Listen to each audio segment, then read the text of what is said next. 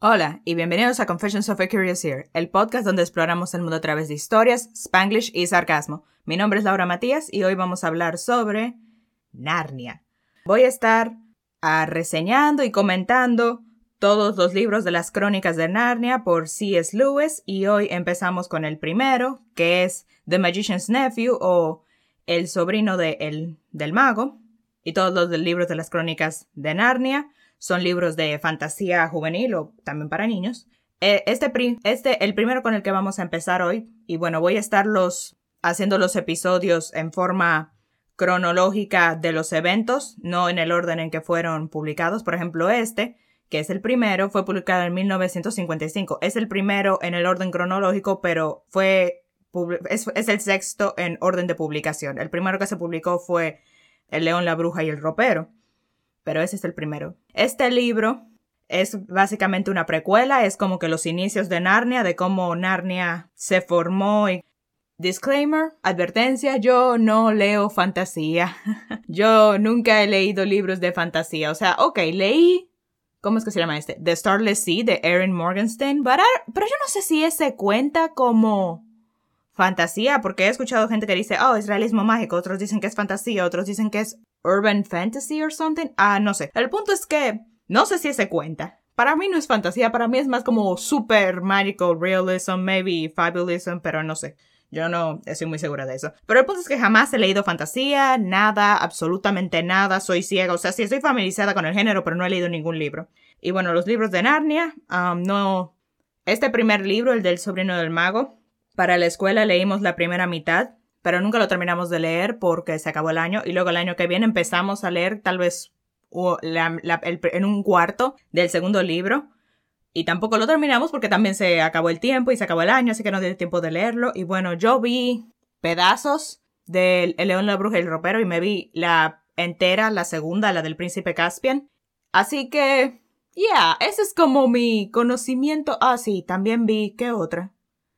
Ah, sí, vi también una producción, tú sabes, de teatro de El León, la Bruja y el Ropero porque mi prima actuaba en esa. Así que sí, en resumen, eso es todo lo que sé de, de Narnia y esta. Obviamente hay muchos más libros de ahí, son siete libros en total, así que obviamente hay más de ahí. Esto es el chin que me sé.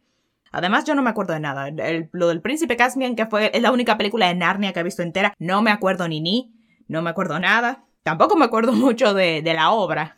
Así que, bueno, vamos a fingir que yo no sé nada. Y este libro, ok. No sé cómo decirlo, así que solamente lo voy a decir así, a como salga. Le doy un 2.5 de 5. Sí, lo sé, no estoy feliz. No, el este creo que va a ser mi primer episodio ranting, porque hasta ahora solamente he traído libros de 4 y 5 estrellas, pero creo que este será el primero que tenga una calificación tan baja y bueno, ya no quería traerlo, pero ajá, tengo que decir la verdad. ¿Por qué no me gustó el libro? Ok, no me gustó. Primero, siento que el plot, que la trama es like underwhelming. O sea, como que siento que no mucho pasa. O sea, es como descubren Narnia y ok, vemos como Narnia se empieza a formar, pero eso pasa como en la segunda mitad del libro y en la primera mitad como que no mucho pasa. Es que siento que no mucho pasa en estos en este libro. Siento que no muchos eventos impactantes pasaron, o sea, la primera, el primer cuarto estuvo, creo que había muchos stakes. No, no quiero dar muchos detalles para no ser spoiler.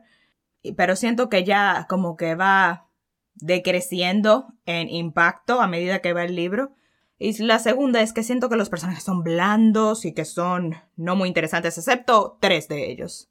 Hay tres que sí me gustaron. Y voy a decir quiénes son en el siguiente, en la siguiente sección de spoilers. Así que no, la trama no fue la gran cosa y los personajes tampoco fueron gran cosa, al menos la gran mayoría. Por eso no me gustó.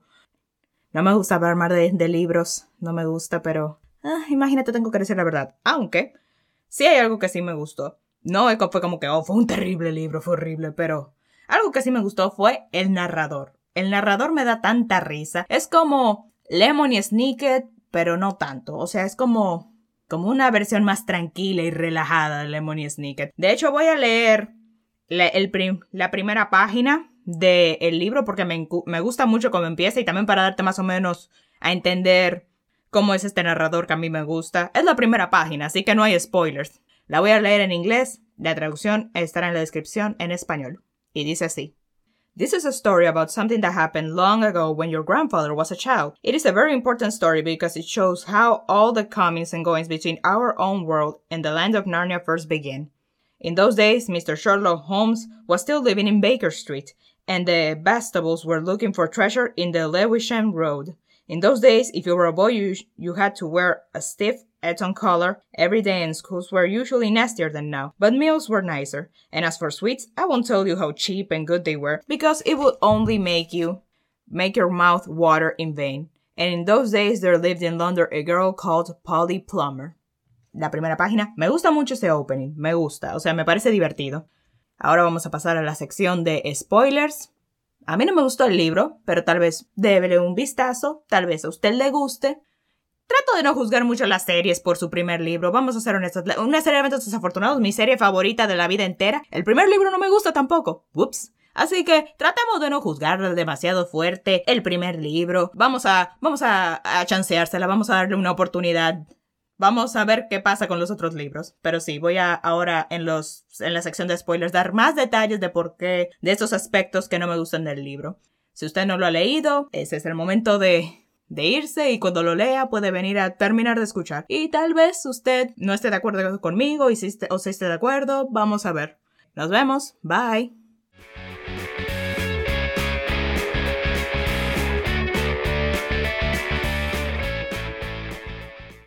Ok. Primero, los personajes que dije que eran blandos. Y dije, excepto tres, hay tres que no son blandos. Ok, primero me gusta mucho Aslan. Yo sé que Aslan no tiene tanta una aparición, él no aparece tanto, pero Aslan es tan majestuoso y tan sereno y como que no sé. Aslan me da paz. Me da paz leer a Aslan y leer su diálogo, y cuando él está ahí, me siento tranquila y en paz con mi alma, así que me gusta Aslan, y estoy ansiosa por seguir leyendo de él y saber más de él. Ok, el segundo es Uncle Andrew, el tío Andrew. ¿Por qué? Porque el, hombre es terrible. O sea, el hombre es terrible. Él, una niña, una niña random, le dijo, oh sí, toma este anillo. Para ti, un regalo para ti. La niña se pone el anillo, la niña desaparece hasta otro mundo. Y luego, he echa, trata de echarle la culpa a, a Diggory. He gaslighted him into thinking like, oh, bueno, ahora supongo que tú tendrás que ir a buscar a la muchacha y traerla de vuelta. Y si no lo haces, pues bueno, vas a tener que decirle a su mamá que tú perdiste a su hija. Ay de ti. Dije, qué hombre más terrible. Y después llega Jadis y lo pone de rodillas y le hace de todo. And I don't know, Jadis y Andrew, they deserve each other. They're just, they deserve each other. Cuando los animales di que creen que lo están tratando de ayudar, pero realmente lo están como que trayendo de aquí para allá y lo están, le están sacudiendo y haciéndole de todo. And he's like so scared, but they think I don't know, esa escena me da tanta risa. And he got his comeuppance. Me gustó más, creo que el arc que cualquier otra cosa y sí, me dio mucha risa leer sobre Andrew. Y el tercer personaje que, dice que, dije que no es blando y que me parece interesante es Jadis. Ahora no me interpreten. No digo que Jadis sea la... Y para los que no sepan, Jadis es la bruja, la que Diggory y Polly por accidente trajeron al mundo real y que después la, se queda en Narnia y todo lo demás. Ok. Y Jadis Vamos a ser honestos. She's a very one-note villain. I mean, ah, soy malvada y bla. No hay mucha profundidad a ella. La razón por la que me... es que ella me intriga, ¿ok? Ella me intriga. Quiero saber su historia. Yo sé el papel que ella juega en los libros consiguientes. Yo sé que ella va a seguir apareciendo y que ella va a ser importante. Y tengo la esperanza, tal vez incorrecta o tal vez correcta, no sé. Tengo la esperanza de que en alguno de estos libros podamos tal vez saber su backstory, her motivations, I mean, ¿por qué destruyó su mundo? ¿Por qué lo hizo? ¿Acaso tenía, acaso era, fue un momento suicidia, se llenó de poder que creía que podía manejar, pero todo salió mal? Hasta donde tengo entendido, ella en su mundo, en su, en su lugar, ella era una reina, ella o una princesa o algo así. Ella era realeza, una mujer importante. Ahora mi pregunta es por qué eh, alguien querría destruir eso. Si ya tú tienes poder en tu mundo, entonces ¿para qué lo destruyes?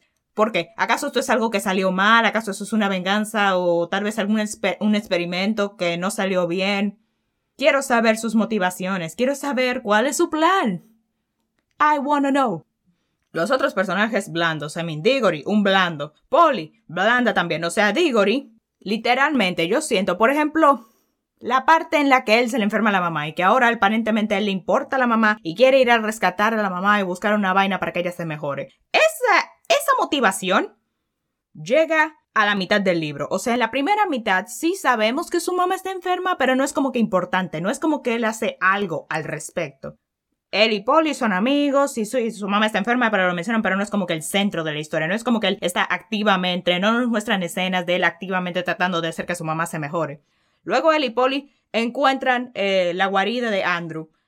Polly la mandan para el mundo de In Between Worlds, The Wood Between the Worlds, ya, ese es el nombre. Diggory se asusta, tú sabes, agarra el otro anillo y está, se fue a rescatarla, boom.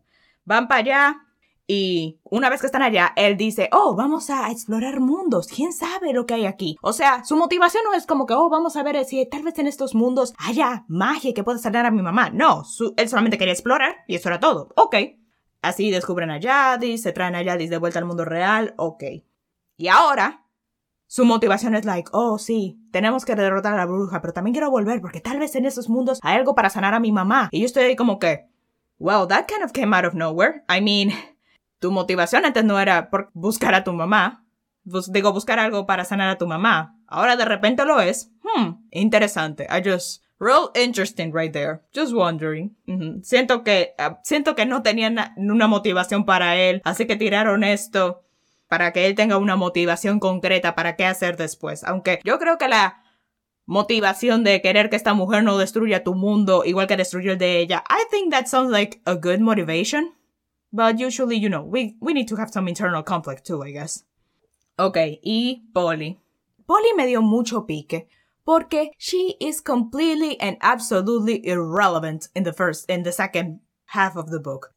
Ella no tiene motivo por estar aquí. ¿Qué hace ella aquí? Porque, ok, ella es amiga de Diggory, ok, ella se pone el anillo y la manda para el otro mundo, ok.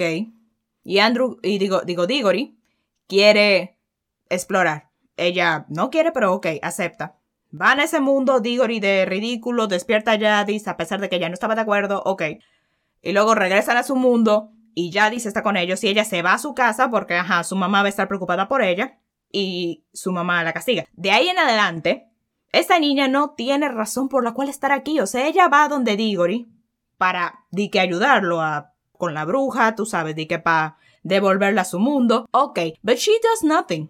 I mean, cuando ella no es necesaria para el subplot, I mean, para el plot. O sea, cuando llegan a Narnia, ella no ayuda a Diggory a encontrar la manzana, él no la, ella no lo ayuda a a bregar con, con la bruja. She literally does nothing and she has no motivations. I mean, why is she here? And she has no motivations. Aslan ni siquiera habla con ella. Y she has like no benefits. A Gregory le dimos una manzana para que sane a su mamá y eso es todo. Al cab driver le dimos, lo volvimos rey. Al caballo le dieron alas. O sea, everybody got something out of this. She got nothing. She just gets back home and be like, oh well, That's it, I guess.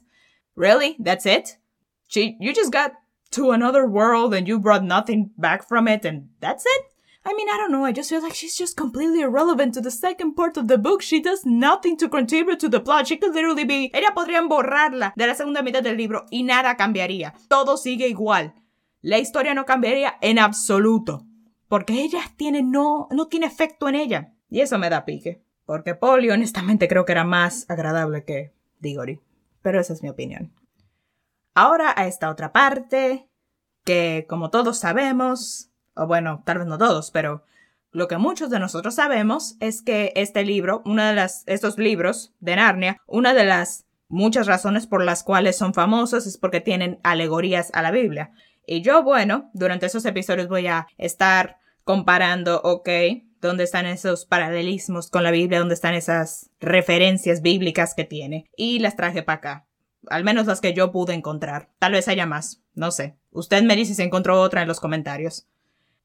Ok, la gran mayoría de los, de los paralelismos es con el libro de Génesis. O sea, cuando vemos que Narnia se está creando, al principio era todo oscuridad, no había nada, absolutamente nada, y luego se escucha esta canción que empieza a sonar y todo empieza a formarse, empieza a ver luz, empieza a ver cosas, totalmente como el libro de Génesis, específicamente el capítulo 1, totalmente.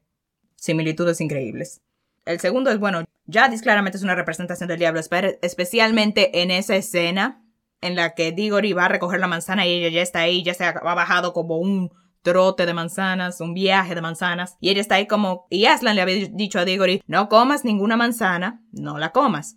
Y um, Jadis está ahí como que, no le hagas caso a Aslan, llévate una manzana o come, cómete una, así tú y yo seremos inmortales y podremos ser reyes de este nuevo mundo. Además, tienes que llevarle una manzana a tu, a tu pobre mamá enferma. Hazlo, no le hagas caso a Aslan, Aslan que sabe.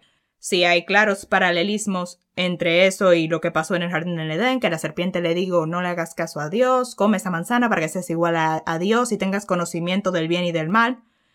A, a, diferencia en el libro del Génesis, bueno, Digori no se lleva la manzana, le hace caso a Aslan y al final todo salió bien, su mamá se sanó y de hecho él hasta plantó es lo que quedó de la manzana, o sea, los restos las plantó en su jardín, creció un árbol y con la madera de ese árbol hicieron el ropero, que es lo que usan en el siguiente libro para viajar a Narnia. Así que todo salió bien al final y no tuvimos que hacerle caso a Yadis.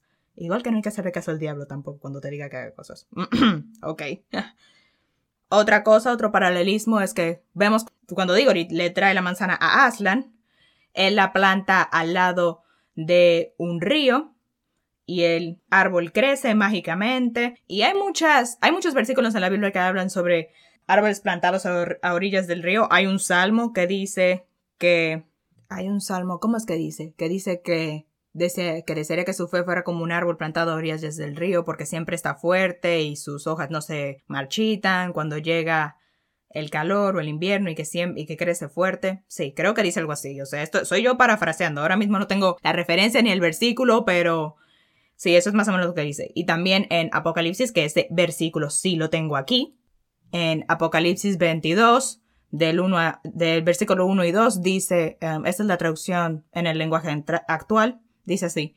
Luego el ángel me mostró un río de aguas que dan vida eterna. Ese río salía del trono de Dios y del Cordero, y era claro como el cristal. Sus aguas pasaban por en medio de la calle principal de la ciudad. En cada orilla del río había árboles que daban fruto, una vez al mes, o sea, doce veces al año. Sus frutos dan vida eterna, y sus hojas sirven para sanar las enfermedades de todo el mundo.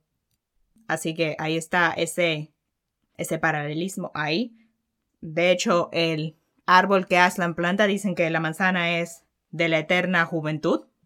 Bueno, también está, el también está la similitud de que toda la gente en Narnia se refiere a los humanos como hijos de Adán y a las chicas le dicen hijas de Eva. Es así como se refieren a los humanos. Ahí está una clara un referencia.